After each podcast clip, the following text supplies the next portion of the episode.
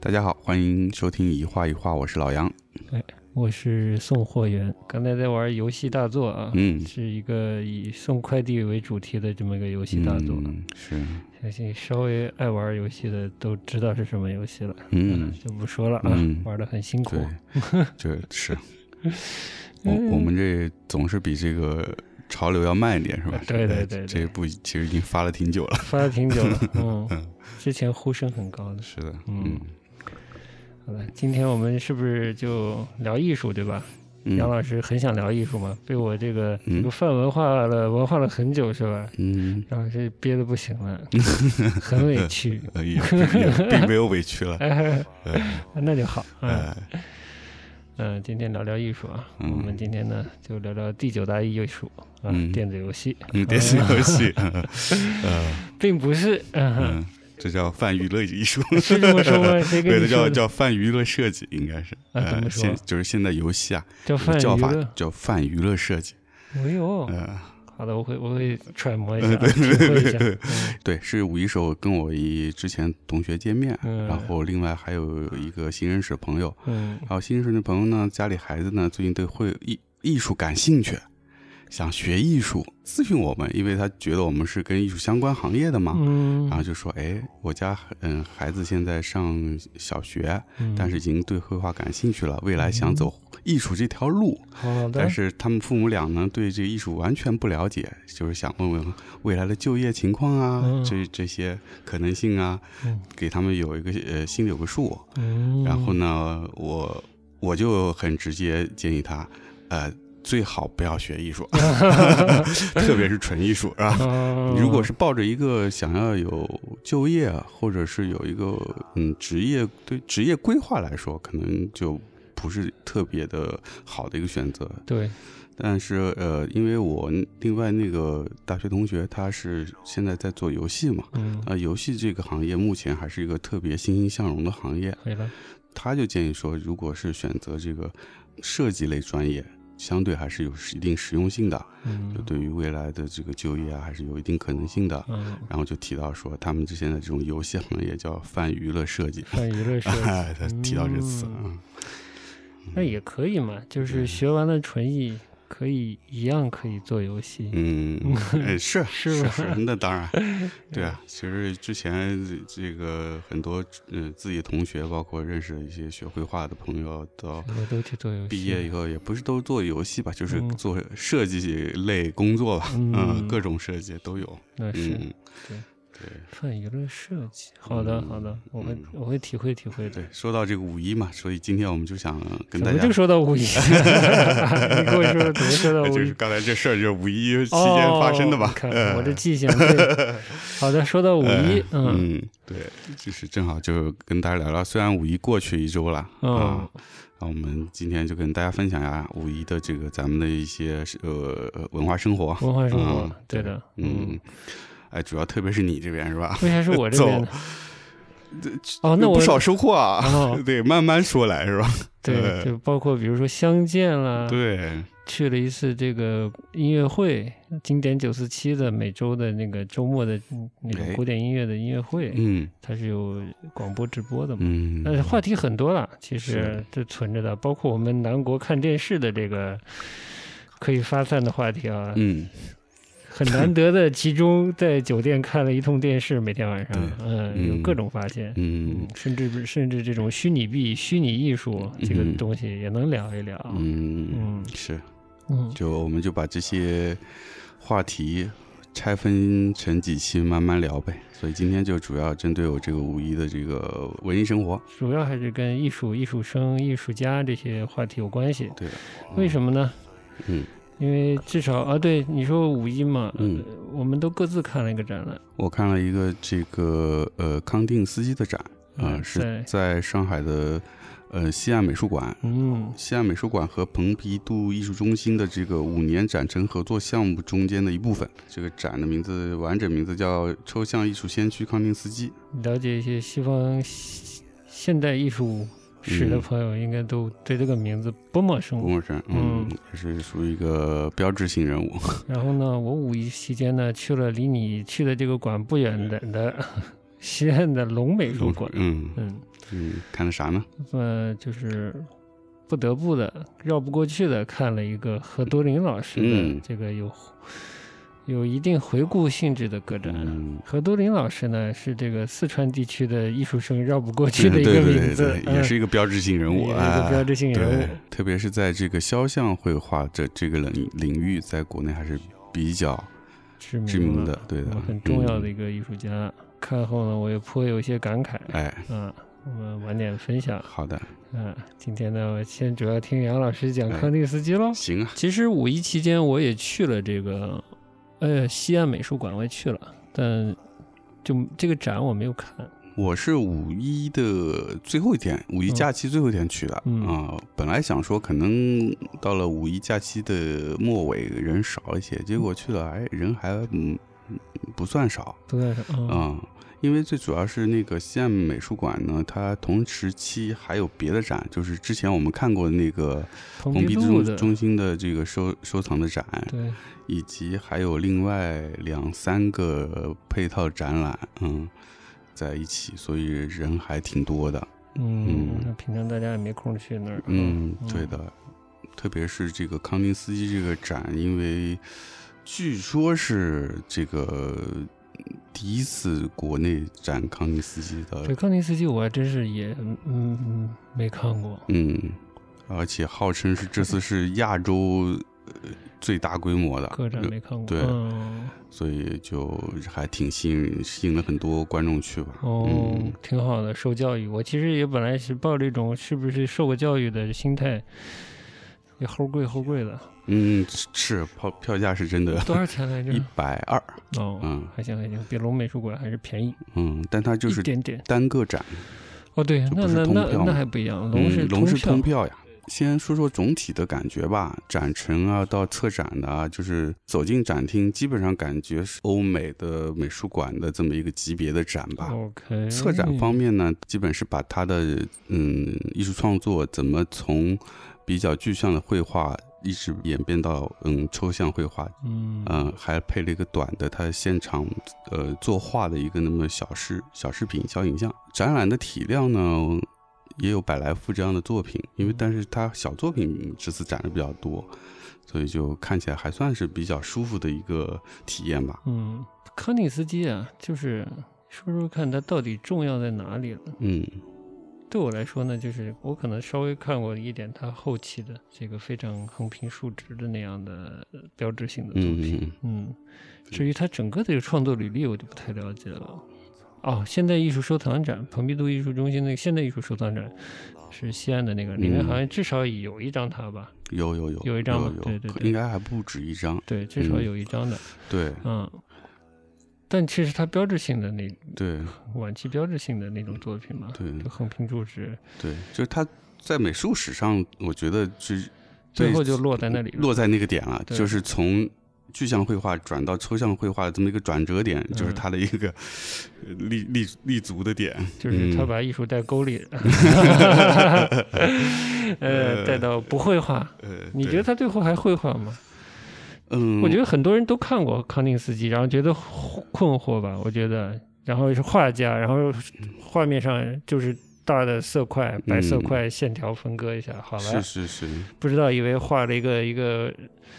设计的相对简单的桌布、窗帘儿之类的东西。对，嗯一般人刚看那个肯定会很困惑，就是这什么？是。所以我觉得，就是因为如果只看艺术史的话，就像陈丹青老师说的，就是很多艺术史在提这些人物的时候，都选了几个点，或者是在说这个人的时候，也只说他的某一个点。嗯但其实它是有一个过程的，它是一条线发展来的，所以这个展我觉得有趣，就是基本上可以看到它一张发展的线，所以看它的这个整个这个这个展看完就比较有意思是，它在前期是非常绘画性的，然后慢慢慢慢变到开始越来越冷静的这种几何形体的抽象，到了我晚期的作品，其实我觉得还是有一些回回归的，哦，就虽然说画面很冷静，但是它，呃，在一些造型上，其实有开始在往呃早期再回去，啊、嗯对就是没有那么横呃平竖直啦。嗯、甚至会有一些民族的一些感觉的符号在里面。是吗？所以这个展的整个策展还有一个亮点是，在一进展厅的第一部分是介绍了，没有直接介绍他的作品，而是直接呃而是介绍了他的这个嗯、呃个人的收藏。这个收藏是他呃是来自东亚的一些艺术，比如说日本的浮世绘，然后比如说中国的一些插图、画册，甚至是小说。对，然后中间的展览的还有在它尾声的一部分，还从上海博物馆借了一些青铜器。哦，嗯真的这些东西对他有影响吗？就通过你这个展览，你有看到吗？嗯、我觉得在前期和呃嗯末期的一些作品上是能看到一些的东方的影响，东方的影响。竟然好的对，所以很有趣，那这个也嗯蛮有趣的。，对，嗯就是嗯，特别是比如他开始说到他自己创作的刚开始的那个阶段，刚才我也跟你分享一点照片嘛，嗯，就有很大一部分他创作的版画，呃，当然了，除了版画，他也会有一些他的油画。但那个阶段，因为是他从这个俄罗斯刚到德国开始学习绘画，嗯所以在这个绘画里面会有很多俄罗斯的一些民间的符号在，嗯以及他也吸收了一些德国的这种西西欧的一些民间的一些图案啊的一些元素。嗯，就开始图案化了，就没有那么，就已经没有那么绘画了，不好说，嗯，嗯另一种形式的绘画，另一种形式的绘就画偏表现了，就偏表现了嗯，啊、就是借了一些本民族的，他不是俄罗斯人嘛，对吧？嗯俄罗斯的一些呃民族性的绘画的符号或者图形样式，嗯，还借了一些德国的、西欧的，西欧的，嗯对。然后同时的话，你你是可以看到他的那些版画里面，或者他的有一些纸本的绘画里面，会看到从日本的浮世绘里面吸取的，甚至是我觉得有一部分是从国画的，或者是中国的水印木刻里面的一些颜色的平涂或者是晕染的效果。是吗？其实没有那么的强烈，因为我觉得他还是一个挺会把这些东西吸收 融合起来的这么一个人。嗯嗯，但是是能看到那个影子。嗯，然后到了五五末期的那些作品里面，也又又开始回到他最初的那种感觉，会加入一些民族性的这种符号嗯、图案的嗯样式在里面。那就是从那种接近于设计的那种抽象风格，嗯回到了一些表现性的画面了。是啊，有一些，嗯哎，所以怎么说呢？这个艺术史啊，嗯艺术家作品啊，还真是不能只用所谓的标志性的，标志性，嗯或者进入对啊艺术史的那一两个东西来看，那这人就被看死了。对啊，你像我们今天这个收获的这个 陈伟宗哲，也不是他标志你性的再东西。好好说，这人叫啥？啊，叫横伟啥横伟宗啊哲啊，，嗯黄伟中泽。对对，嗯，哎，那咋开开始聊起点了啊，没有没吗？有没有没有没有，就可以跳提一下跳了我们跳了一下，嗯我们哇哇的新的这个嗯。收藏，收藏，哎，对我们的这个展示墙展示又墙多了新的作品，新的作哎品，我们今天去起点艺术节，正好说有有我们买这报纸叫《日常买什么艺术》嘛，去看了看，嗯嗯，还是买回来一些日本艺术， 对对 对，嗯，横尾中泽的版画、铜版画，动漫画，嗯，还是蛮稀罕的，哎是，嗯嗯，也不是他个人特别有代表性的那种，但是我觉得对于一个艺术家的整个创作生涯来说，这些东西就是完整的构成了他的这个创作，对，所以还是需要去整体的去看的，嗯，所以我们刚才，哎呀，刚才就没录音之前，关于嗯这个现代艺术跟人的关系，这些跟文化的关系，这个可能要换一个角度来看了。真的，这这反而就是一个人的创作履历跟艺术这个事情的关系更大了，而不是他的作品。你比如说那个画那个什么那个那是那那个艺术家是尼德兰吗？还是哪儿的？就画那个冬季狩猎啊那什么的，你有印象吗？有冬几季个狩猎，就从山上俯瞰一个村子哦边上有狗的那，哦，克鲁盖博，哎，克鲁盖博，嗯嗯，就是那个时期的绘画。那样的绘画你，我觉得是可以抛弃作者的，嗯，就是你不需要知道他生老病死，他的创作过程，那个作品也是非常成立的，表现了关于人的东西。关于人的东西你理解哈嗯，我明白。而其实那其实就有点像以前的壁画的那些东西，对它不需要有个作者在那儿，但是他已经把那样的一个场景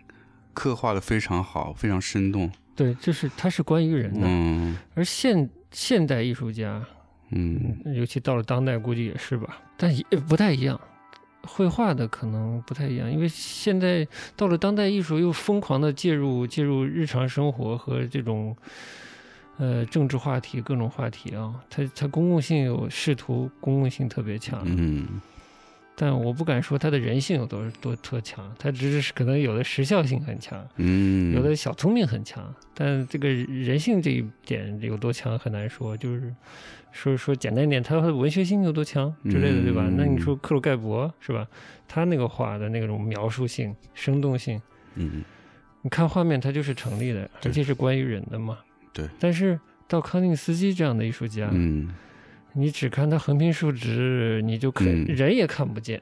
真是人性也看不见，就是我们除非把艺术史这个东西摆到特别高的位置，然后它是艺术史的一个亮点，才显得它是一个闪亮的明星嗯。，不然的话，你看那个东西，它会非常的薄。就是对于一个普通人来说，它是很难达到共鸣的，对我这就非常是同意，它就是没有人性的。对如如果放到他喜欢的那个时代，比如说他喜欢谁，瓦格纳，瓦格纳，跟瓦格纳关系曾经好又不好的这个嗯呃，不是弗洛伊德啊，尼采尼采，嗯那一代的艺术家，啊就是嗯他们探讨问题都是向人类这个层面来探讨问题的，嗯，就算再小一点儿也是欧洲人吧，嗯，对吧但没有是说一个我我我我我我我我， 嗯？嗯， 不是完全没有我，但是是可能是以我来来追求一个人的一个高度嗯的，来探索人的一个高度。这个人是一个是一个副词啊，不是，嗯、对，是副词吗？不是，这是一个复数的，复数，嗯，是一个是复数的词。人类，哎，嗯对。但那个，如果单纯只看抽象艺术的，尤其以康定斯基这个明星，但是画这样的画的话，就看就特别薄了。嗯， 就他等于以他的艺术实践的这个人生啊，艺术人生，我操！艺术人生，由于朱军老师的行为，这个词儿特别脏，现在、哎， 就是因为他的艺术生涯的这个变化，他的探索体现出一个人对艺术的探索的这个关系，可能其中也折射出了人性的东西，嗯就是我如何喜欢民族的东西，我来到一个新的环境，如如何容纳新环境给我的东西，到我如何。可能又去了新的环境，是不是去了包豪斯还是怎样？我不知道是他影响包豪斯，还是包豪斯影响他。嗯他选择了一个更简单、更去绘画的一个选择。嗯，到晚期，他重新的向、对，有表现性的晚期绘他又去了画，法国，嗯，对，对，这这是一个人的历程了，对反而出现了人性的这各种选择、哎受影响是、被影响、影响是他人这样的关系，嗯就会就很很生动嘛，嗯，就比。啪拍出一幅画儿，告诉你这是谁画的特别重要，嗯就是就不是一个概念。不我是觉得概念。我觉得如果是这样，啪告诉你这个谁谁他特别重要，这种我觉得嗯就很难很难去靠近他，但现在传播经常是这样就的，是这样。对、嗯对，我觉得我最早接触康定斯斯基的时候，我也不太适适应他的作品，因为我不知道怎么去观看他。对啊，对，也是慢慢看到他之前的东西，然后嗯有一些了解，那是哦，他是哦画这原个来是他这是么个来的，他是一个家纺公司 家的设计师，这啊样，设计的 非常好，嗯呃对嗯对， 嗯嗯这倒是，我觉得他的东西真的对对设计来说还是有蛮大影响，嗯那必须的特别是他在这个包豪斯时期，啊嗯因为他在包豪斯时期是是那个把他分到这个壁画专业的老师，哦，那他的学生惨了， 学得到壁画吗？我也不知道，嗯不知道啊，嗯不知道他那壁画这个是是怎么设计的这个，嗯，但是他就是当时做了很多这种嗯抽象的理论嘛，嗯，就是这种色彩也好啊，几何构成也好啊，其实对后来的设计我觉得影响挺大的，特别是你刚才说他那些画，就又特别像纺织品是吧？嗯我们之前看的那个呃，杭州的那个设计设计博物馆设计博物馆的那个新呃新文化运动，新文化运动啊，嗯、对启蒙的那个，对，启蒙展，嗯呃，里面看到那些无论是日本还是中国的当时的一些设计，嗯我觉得有很多是有受那个那那个包豪斯时期，包括康定斯基，包括呃保罗克利他们的一些的影响，嗯，嗯，就特别深，是，嗯，因为它有很多几何构成图案样式的东西在，所以就很容易被拿来借鉴过来。是嗯，作为装饰要素来使用，嗯，它有一些简单的用颜色和嗯点线面来呃象征一些情情绪的方式，这个就很容易被使用。对，就是做了归纳的嗯，叫极简的表现嘛，它嗯表现没有那么强烈嘛，但是它可能因为是用在设计场景里，它跟它设计服务的对象是有一定的关系的，嗯，就了。够了。但是如果说是从艺术品、艺术作品的角度来说，它有一个精神上的一些要能达到共鸣的话，嗯我康定斯基这次这个展，我觉得对我个人来说，还是他前期和呃比较前期的那些作品更加能够直观的传递给观众。嗯，对，嗯，包括他在呃表现主义那个时期，就是做那个轻骑士画，呃轻骑士这么一个团体的那时候的画，嗯就还是蛮能直接从画布上的那些色彩和嗯笔触，能够感受到他的很多的情感。那种是不是其实是一种相对原始的表现呢、是有些随随显得随意、显得涂鸦的那种表现。整个的创作里面，我觉得他都蛮强调一种即兴感，嗯，类似音乐的即兴感。嗯但我反而觉得那些嗯、呃比较冷静的几何形体的，没有那些抽象呃不是抽象那个表现主义的绘画嗯更有即兴感。嗯嗯，因为那些呃冷比较冷静的这个几何的抽象的话，你感觉它还是安排的，嗯，特别条条有有理的那种感觉。对。嗯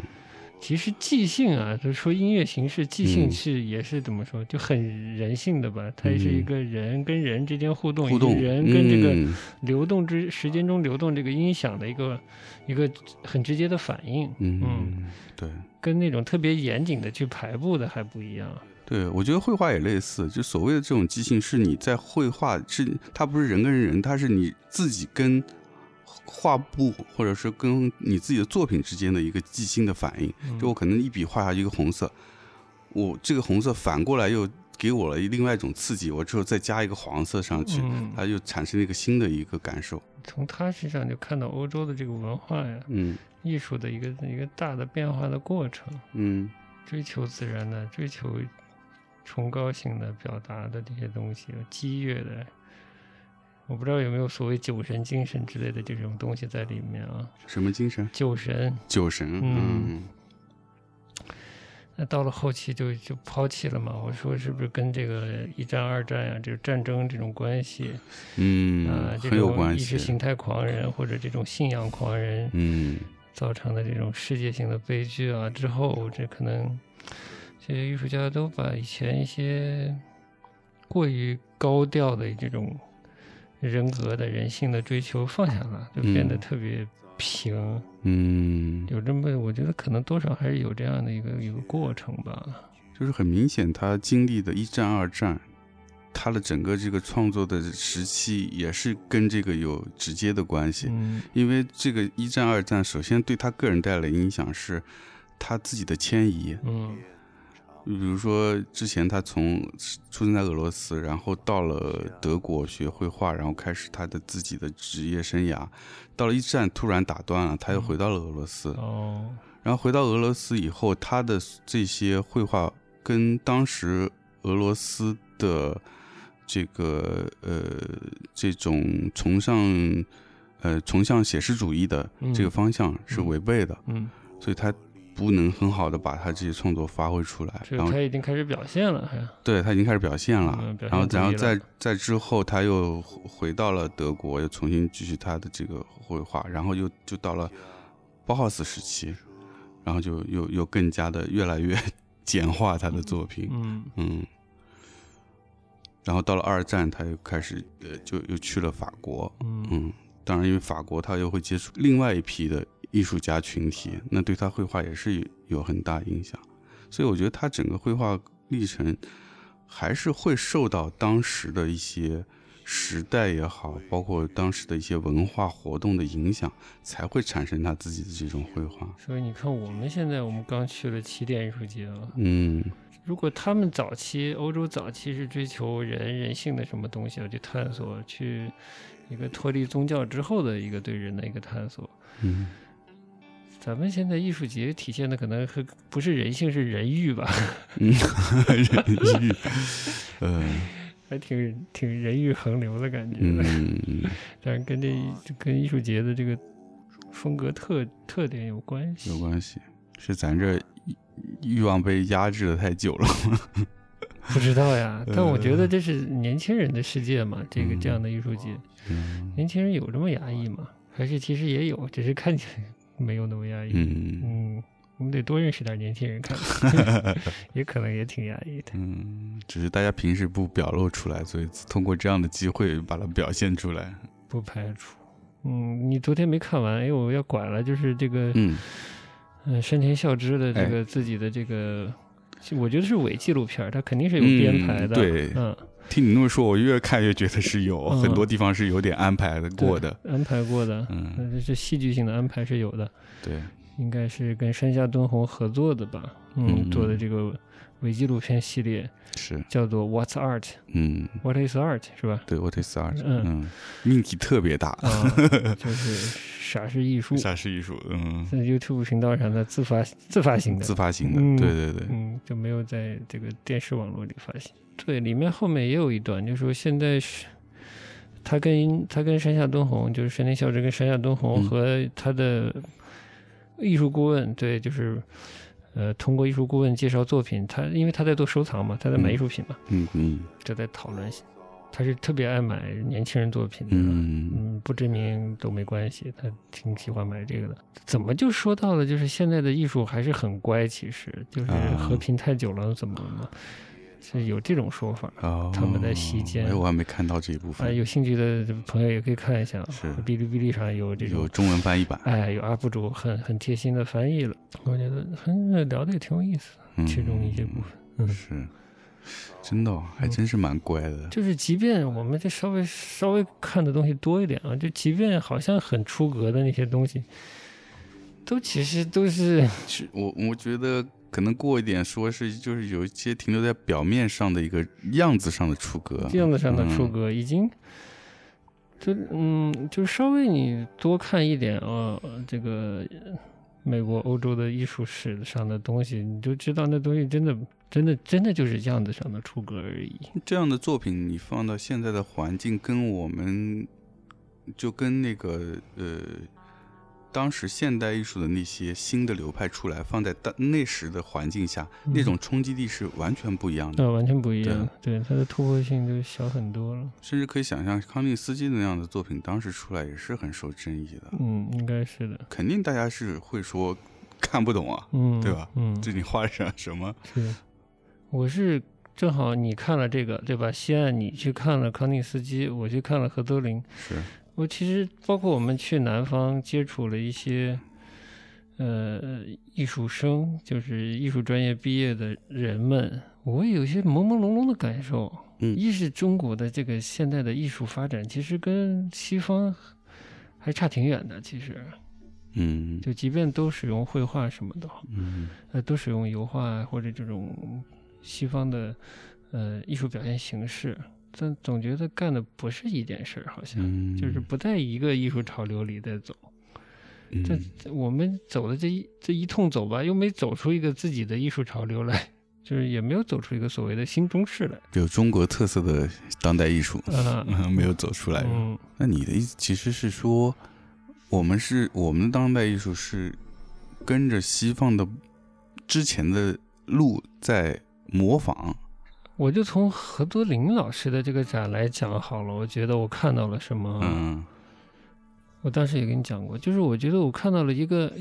他们这一代人停留在了中国八十年代这个特定的时代环环境的情绪里面了，就也没有再继续往下走。哎嗯，怎么就像我捧读的那那篇许许知远了呢？嗯他在批评八十年代，呃，你我不知道你知不知道，就是何多林画了还蛮多这个人体的。不太知道，而且我自己何多林看的也不太多，或者说看也没有太多机会看到。是，反正偶尔的一些机会看到他的作品，基本上是说，呃，比较早期的，可能八九十年代那些画一些，呃，乡村的一些小姑娘、女性的嗯一些肖像画的那、那那那个时代的一些东西。嗯，所以比较新的，其实我也没太看过。就是这个展有一些有一定回顾性，嗯，他放了一些他就有一些他早期的创作，在很认真的学习欧洲绘画的某些时期的那些表现方式吧。可能八十年代那个时期，八九十年代就是你说的，嗯，更更有人文气息的对，这就种特别，它标志性特别抒情的那种抒情气的氛，嗯这种人物在乡村环境、自然环境中的这种嗯肖肖像绘画。嗯然后近期的就是很很多的这个年轻女性的人体绘画，但它的场景，这些人体的场景还是在那个自自然然环境，境里嗯，嗯比较乡村气息的那些环境里，嗯就，是野草地里啊、小树林里啊之类的。就听上去就已经，我觉得有哪里有一种违和感，就是好像是那种时代的一个落差，嗯，就好像你把一个现在的一些这个人物，又只把它挪到了这个曾经的这个八十年代的这个时代里面的感觉，哎八十八十年代，这哎，大家可以去听那个我捧读许知远那个 那篇文章，反正是一个什么呢？中国的中国的启蒙时代，就中国再次打开大门嘛，西方的那种人文的东西重新回来，人性的人文的东西，带有一些思想解放色彩的，关注于关心人的。都不是不是不是瓦格纳那种意义上的，不是尼采那种意义上的追求人的多么高尚、多么超超人的那些超东人西，哦而是人和人，就是人本身关怀自己，而不是被意识形态带走的那种启蒙的那种阶段嘛。哎，这总之就是八十年代，就感觉一个八十年代的人活到现在的感觉吧，嗯就是啊，啊，我这这这，因为我看的不太高兴，所以我只能用比较庸俗的话来讲，就是，就怎么说，就是你也看了，我给你看了，就是画了一些年轻的女子在一些奇怪的环境里。我说奇怪，就是跟这个年轻女子看不出任何关系，对吧？但是在这种人体画，嗯。然后就画的稀汤寡水的，用我的话说，明明是油画，但是画的稀汤寡水的。然后这是年轻的女子呢，就又一定要画的不愉快，就是有，好像是一个有思想、有有有烦恼、有大的烦恼还是小的烦恼，不知道的烦恼，对吧？在思考什么的这种一种状态啊。特，你这个形容的真是让我一下就联想到以前上学那会儿嗯看到的那些各大美院的老师的作品集的那种整体的印象都是这样。我觉得太漂亮了，因为我不是美术生，所以我不知道，但我是从点带面的在思考，不是在思考，在发散，嗯觉得这是一个地域性，呃，从地域性来讲，这个当地绘画最重要的人物，嗯，对？吧？而中国的这种艺术教育又是不能叫拜山头啊，但是对对老师嗯，和当地最重要的一种艺术家的这种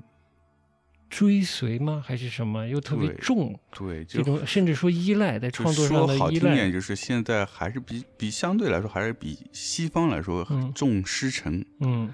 就是这个，我是这个老师出来的，嗯因为我经常也会有跟一些艺术家有一些交流，他们往往也会相互问啊、你你是跟哪个老师的？嗯对，但我是因为已经离开院校嗯，比较久时间了，嗯所以我一一开始听到这个话题，我是还是有一些惊讶，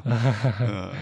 嗯嗯，因为但其实这个你已经是一个独立的艺术家了，嗯其实师承那个已经是翻过去了，对，但这师承的意义是什么呢？就是我们说手艺的师承是你要练会这个手艺，然后最后是你自立门户自，立门户，做做这这门生意，是吧？嗯，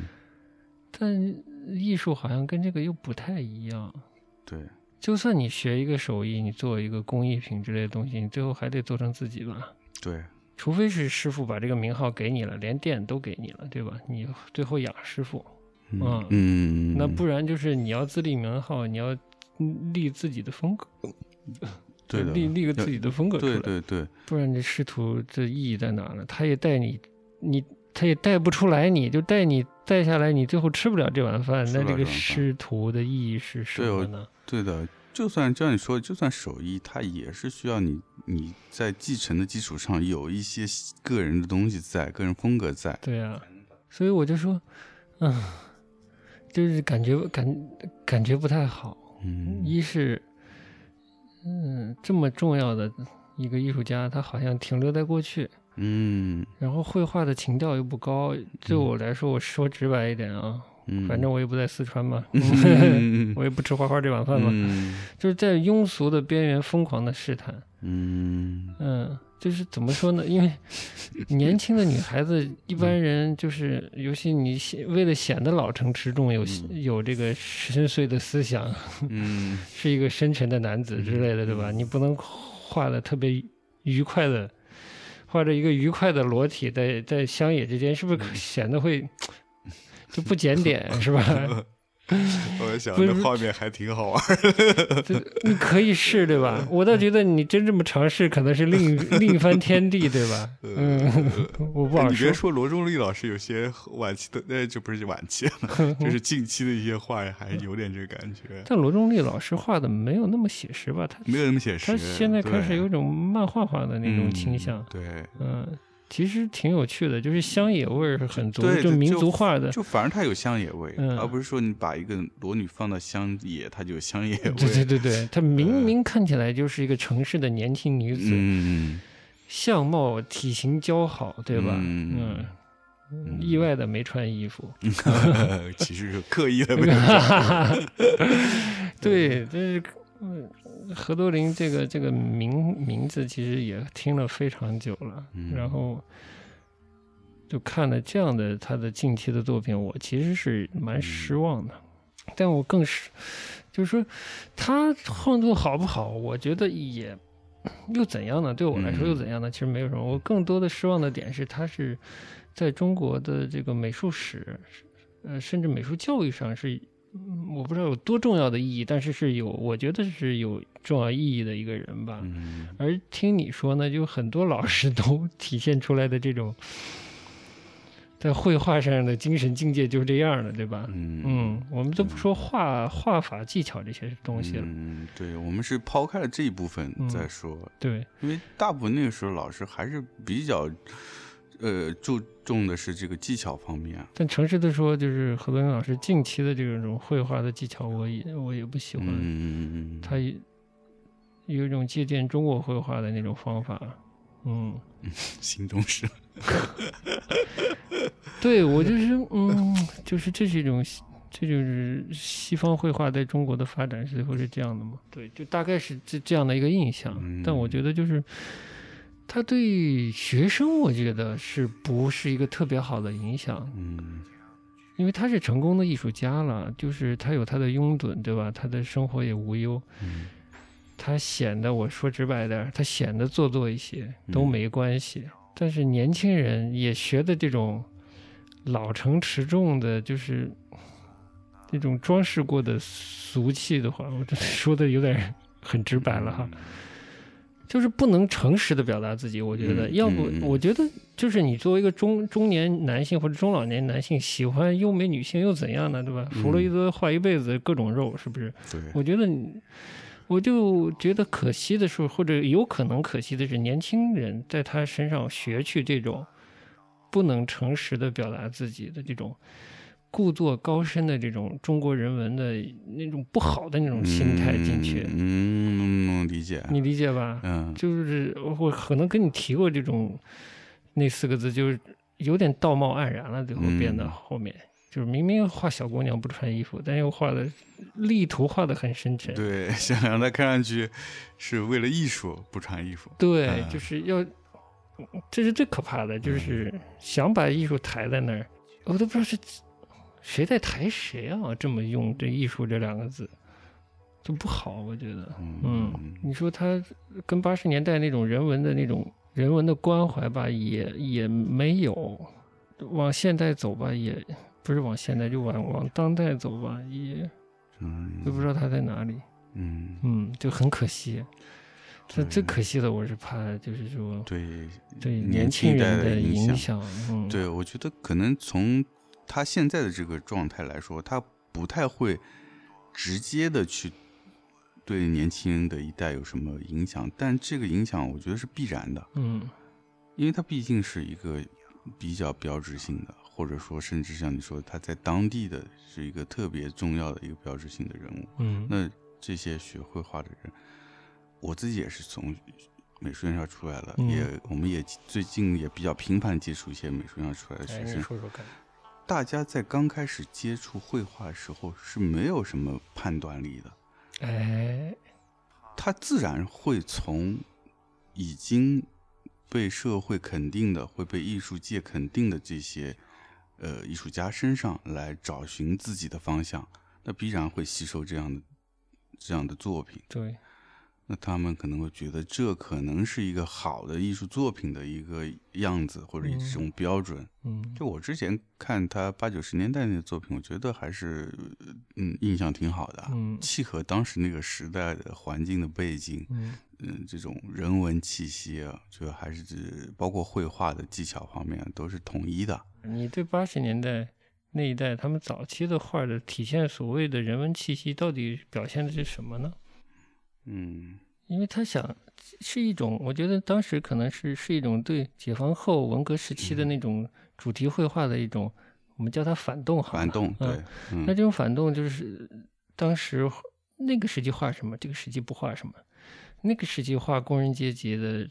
努力劳动，工农阶级的努力劳动，创造新社会，我们这个时期就不画，嗯，画一个小姑娘忧伤的在草地上，嗯是吧？对还是表现出我有对对我有对自己了，对，我原以前是画积极向上，我现在就不积极向上我了，就没 有那么积极对向上，我可以我就忧颓伤废，啊可以可以有一点颓废，嗯可以有一点自怜，是吧？是这这个我觉得是是 OK 的，对，嗯而且我觉得那个时期的绘画，还有就是说，因为是一个比较巨大的一个社会转型，所以大家的表现出来的情绪都是有一些不安，就是对未来不是特别清楚，是有这样的情绪，有所以情绪有这种所以情绪看上去才会有那种那种都也有一点种失落感，失落感，对对对对嗯，一个时代的蹉跎过去了，嗯、嗯未来会怎样又不知道。就时代情绪啊，但现在呃我不知道这一辈成名成家的艺术家还有没有在关注一个时代情绪到底是什么的嗯这个 能力和勇气和种种了。嗯，因为大家都成名成家了嘛， 都自己建别墅、自己建美术馆了嘛。对嗯，我不知道啊。上一集我们聊这个培根，嗯聊弗洛伊德，我们说他是生活的强人啊，对，放荡不羁，但又是生活的强人，艺术嗯的强人。这个，但是有一个观点，其实是你告诉我的，我是不知道的，嗯就是你观察着我们中国的这个美术学生，相对就没有这么强人，嗯，性格相对弱。那这是哪来的呢？ 这是教育来的，是吗？是真的吗？我呃不知道，我嗯嗯，这表现是什么呢？这你说跟做音乐的人还不一样，你做音乐的还性格比较还能相对外放一些，反而画画的人，呃越越画性格越弱了，嗯，是为什么呢？就缺乏性格强的老师吗？身边也没有性格强的人吗？这倒不见得，我觉得老师哦那、特别是上一代的老师，他多少是有一些经历了一些时代变化的，有一些还是有一些比较强的强势的一些老师吧，但是是所谓生活的强者吗？那就不好说了。我嗯觉得、可能他的这个性格上是一个比较强势的人，嗯，嗯，但是是不是生活的强者就不一定了，对，你要说跟教育有关系，那我觉得也是，嗯因为学校嘛，都事业单位，都体制内的这种嗯单位嘛，其实老师能强到哪里去？嗯， 某种意义 上，他是在一个体制的保护对和约束下面对的。对，我个人觉得就是艺术学院学校，如果从我个人经历来经历来说的话，就是我自己上所学的那个时期，基本上它还是更像是一个手艺的学习，嗯特别是像我这样的专业更是了。嗯但是我对觉得其他专业也差差不不多，多也毕竟也当时生源也没那么多，大家也嗯相互串门，其实都差不多。我觉得反而让学美术的学生限制在一个手艺的学习里面，嗯而缺少了一个开放性思维的训练。嗯，我觉得这个是很很很不好的一件事，对创作的人来说，普遍嘛，我我觉得挺普遍的。嗯嗯，当然现在的教育方式多少有些变化吧，但变了多少我不知道，因为毕竟现在教学的内容，包括师资，也慢慢会吸取一些西方的一些嗯经验，那可能会有一些变化。但是还是有两件事情没变，就是嗯院校依然是事业单位，嗯， 校 务批这这变不了。二，这个院校中的教师依然可能不是在一个艺术市场活跃的人，嗯因为早一批的艺术家呢，可能还是我们说靳尚仪那一代哈，嗯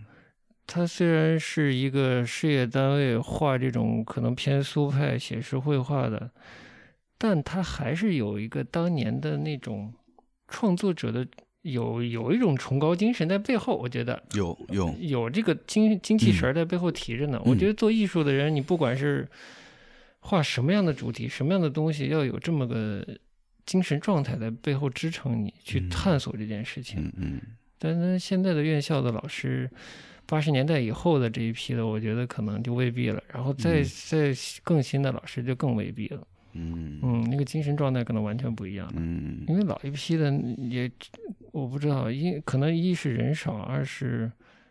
要求应该也相对高吧，那个年代。高嗯，高，我们就去广州，嗯路过那个广美的大学城校区，嗯，我就站在那儿，我就看那些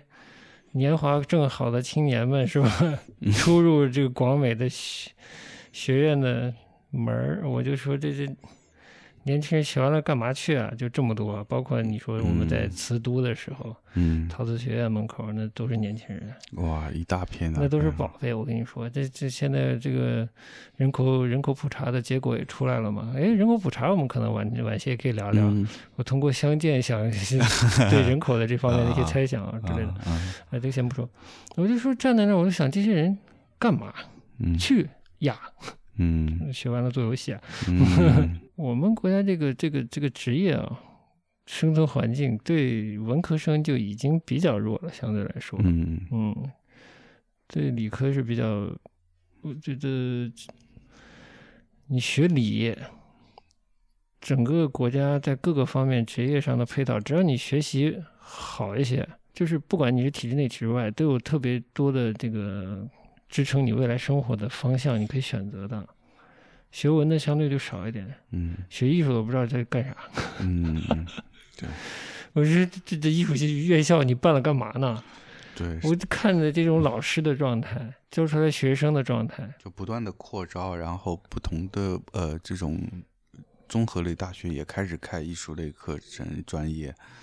我也是觉得不需要这么多艺术类的人，对，要这么多艺术生干啥？你你他培去养表出现来，你谁送到哪里去啊？对啊，我们有艺术市场嘛，就最后都让他们去做设计嘛，对啊，去做画游、戏吗？画做游动漫吗？画游戏原画嘛，对啊还是干嘛？对，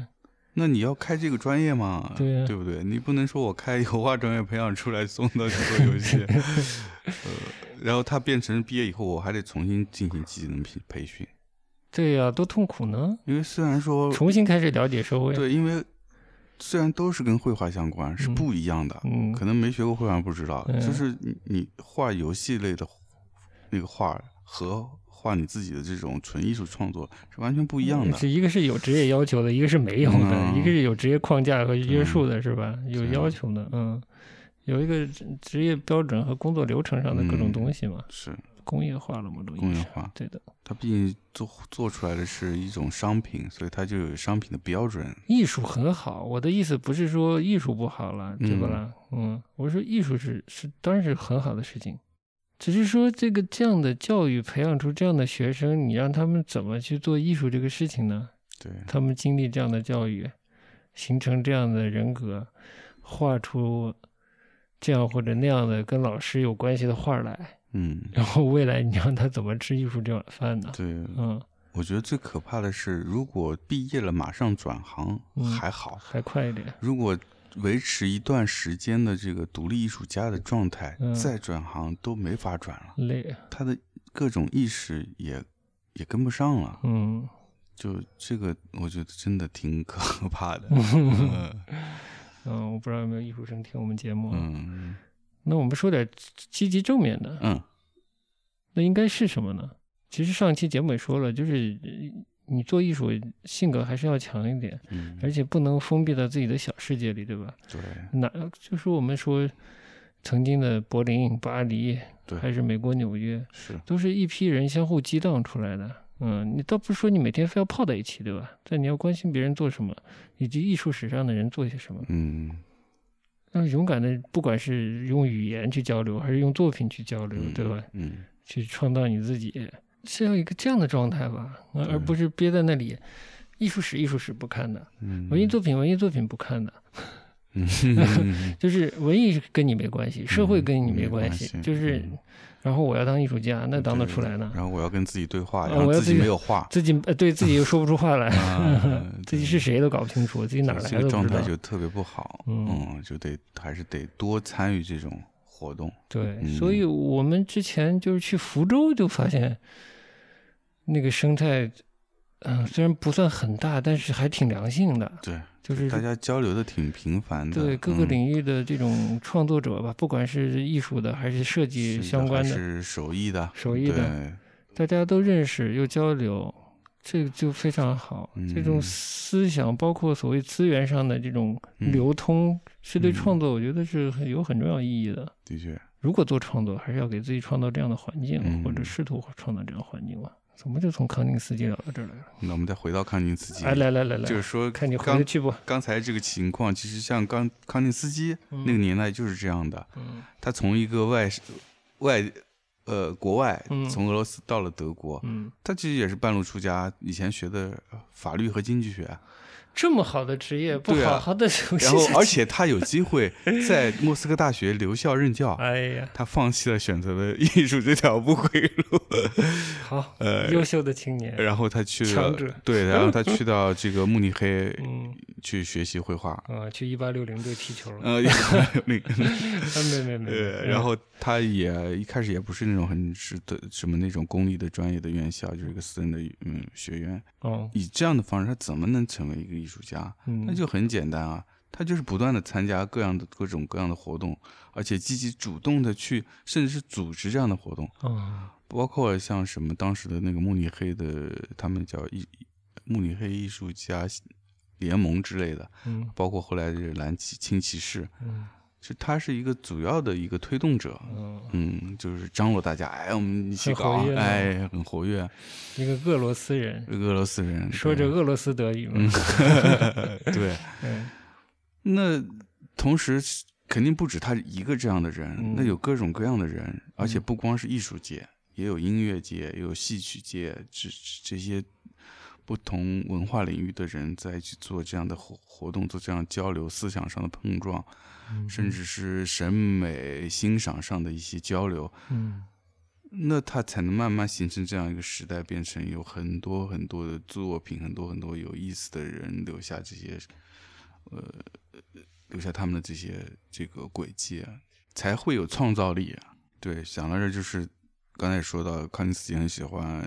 呃音乐嘛，嗯其实对这一点跟他的绘画也有很大关系。嗯，说说看就，是他的作品有一个很重要的一一个，特别是到了中后期，一个很重要的一个主题就是音乐。嗯他很多作品就直接是用音乐的来命名的，比如说叫作曲啊、哦，构成什么，就是这些。嗯那我呃他为什么喜欢用音乐这个主题？当然有，呃一方面他自己本来是有个天天生的一个优势，他是有通感的一个人，就他的哦听觉和视觉是通感的。哦，所以他能听得见色彩，想得很玄。就因为我也没有这种体验，嗯所以我很难感知出来这是个什么样的那一种感觉。任 他说，对， 任他说对，但是据说是他是的确是有这样的一个特异功 能，好的，对，所以导致他的绘画会往那个那么抽象的那种方式也是个因素吧。 OK，但抛开这一点说，他个人因为他的家庭的背景是一个还是一个比较上层社会的一个背景，嗯所以他从小受到的一些教育和教养是非常好的，所以哎从小 就教接养触音教养也是乐，个好话题哈。所以他会接触到音乐。嗯那么这个音乐对他来说就是身体的一部分，嗯或者是他去感知世界的一部分，就很喜欢，比如说瓦格纳啊，呃包括后来到了德国以后，跟勋伯格他们也关系很好，就是也喜欢他们的音乐。嗯那有趣的是，他自己在组织活动的时哎对候，嗯，也会把相关别的文化的领域的内容加入进嗯来，所以他当时做了个展，呃，做展览的时候，因为他也知道勋伯格自己也在画画，他也把勋勋伯格拉进来参加他们的画，哦呃，画展。嗯 OK，就这样的话，就是大家有文化上的交流，有自己创作上的交流。除了你自己要挖掘自己以外，你首先要把你自己形形成起来，你对立立得起来，你才能挖。你要不然你没立，你你挖什么呢？对，如果嗯是年轻人就。就别玩了，就先出门儿，对或者先出门先多看看书，多看看书，或者跟多跟别人交流多。交流。对，这样嗯你就会把你自己给充实起来，那你的自己就会有很多内容，那就可以嗯挖了。是那， 时候就可以开始挖矿对了，而不是 挖比特币啊。哎对，好 烦呀，大概就是这嗯意思吧。对对对，所以我觉得就是看这样展览，可能可以从这些艺术家的自己的经历或者他们的那些时代，可以嗯，看到一些东西，对嗯我们现在也会有些帮助吧。那这个展览还是比较推荐的。嗯就是从刘晓东那一代，这个当代的绘画从编制外进了编制内，到现在就是各种意义上的这种艺术背后的精气神儿，好像都提不起来了，也是某种意义上的乖。对，对的，我觉得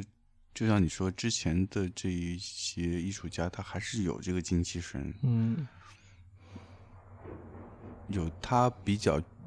倔强的一面。嗯，无论刘晓东也好，包括之前你提到像陈丹青也好啊，嗯甚至刚才说的更早早一些的这些，有一些理想或者说想要达到的一些事情是必须要做的。你提到陈丹青也还挺嗯好的，嗯就是我喜欢陈丹青也不是因为他的绘画，我也没看过，对吧？嗯，我知道他曾经在时代上很重要，嗯就是西藏组画啊之类的。我是觉得我刚认识他的时候，我觉得他是个强人，嗯，我觉得他是个有想法、敢表达的人，嗯是一个对人有启发性的人，我才会就对这这个人有兴趣的。嗯呃这本身其实并不来自于艺术，嗯而是作为一个艺术家，作为他来说，嗯他对生活、对东方西方各种他经历的事情的那种想法、观感，对吧？是这些东西。有看法并且敢于表达。我觉得这些，就上次我们自己聊天也提到，像这些国内的比较知名的艺术家，他们也大多还是强者吧，我觉得算是，不论像蔡国强或者是徐冰啊，嗯，因为表达这件事本来就是需要勇气的，决定要表达就必然要接受一种可能会被批判，而且可能性还挺大，啊对，这这就要求你的一种诚实了。嗯，就是你确实是基于你的想法、想法经、验，经验，对那你就不不会在乎这些批判。对的，嗯，嗯那肯定每个人对这个同样的事情都有不同的看法嘛。对，嗯。但我我昨天在想这个话题的时候，我在想，是不是艺术啊，其实某种意义上要求他的创作者啊，要要成为一个强强人呢，生活的强者，艺术创作者，而学习其他这个门类知识或者靠其他门类相关的知识技能生活的人，他没有这个要求，嗯对吧？我反而觉得是这样。嗯不是说你不学艺术的人就是生活的强者了，我倒觉得不是这个意思嗯啊。你依然可以弱弱的在各种生活条件下，就是嗯乖乖的九九六或者在体制内好好的干活、写报告啥的，是吧？嗯，艺术，嗯，它是人类的精 华嘛，你要把人的一些可能性从这种。其他过庸常生活人，他嗯体验不到的东西，要把帮他体验出来呢，帮他提炼出来，对表表现出来需呢要，对吧？嗯，那剩下的人，这个在日常生活之外，哎，就工作日之外，对吧？花钱去看你的作品，或者甚至希望拥有你的作品，就是拥有他没有的嘛。对，嗯这其实也是一种分工，嗯，所以这也是艺术家的一个担任的一个角色。就是其他这种不勇敢的人，让他们乖乖的在他们的 生活中好好生活就好了，对吧？嗯，不知道，我随便说的。嗯但我觉得也差不多，我并不觉得，我倒反而觉得是这是一个对艺术家某种意义上是对艺术家要求的一种特质，嗯对更普通的普罗大众来说，可能没有那么多，没有这么强的要求，嗯除非你是在政界、商界或者其他这个其他领域，对自己要求这么特别高，呃，可能也也需要这样的特质。但我觉得艺术家可能更普遍的需要这样的特质。啊，这集的心灵鸡汤就到这里。 嗯，好的好的，今天播的窦唯，我觉得窦唯也是生活的强者，绝对强，从那么高的位嗯对置，现在能引在引在自己的小生活里，自己就这么越做越开心似最的，开心，就是自自得其乐。对，这太乐了，这个嗯发片频率是都跟不上了， 但是但每次出来都还是挺好的，嗯不是自欺欺人，是自得其乐，这个很重要呀。重要，嗯，这真是境界，我嗯境觉界得嗯嗯了不起，这都。就是他最我觉得最厉害就是他知道他想要什么样的生活，嗯什么样的状态，嗯，并且他有勇气去选择这样的状态，并且愿意承担这样的后果。对对对，这个很重要。好，了，那差不多今天就到这儿今。天就到这儿吧。 哎，就嗯希望各位也在做创作的朋友，或者在走正在走向这条路的朋友，也能够敞开自己，哎，哎，多多交流。对也，当然也欢迎大家可以哎有联系我们，嗯对吧？嗯如果你有什么对于创作的一些想法，我们也欢迎大 家。对我挺爱跟人聊这些事儿的，是如果你有话聊也也 OK 的，嗯我们放聊话聊都可以一起来。放了话 聊，我也不知道怎么放哎了，呦放 开放开孩啊子玩不动了，好像。那今天就到这了，嗯，下次节目再见，拜拜。拜拜。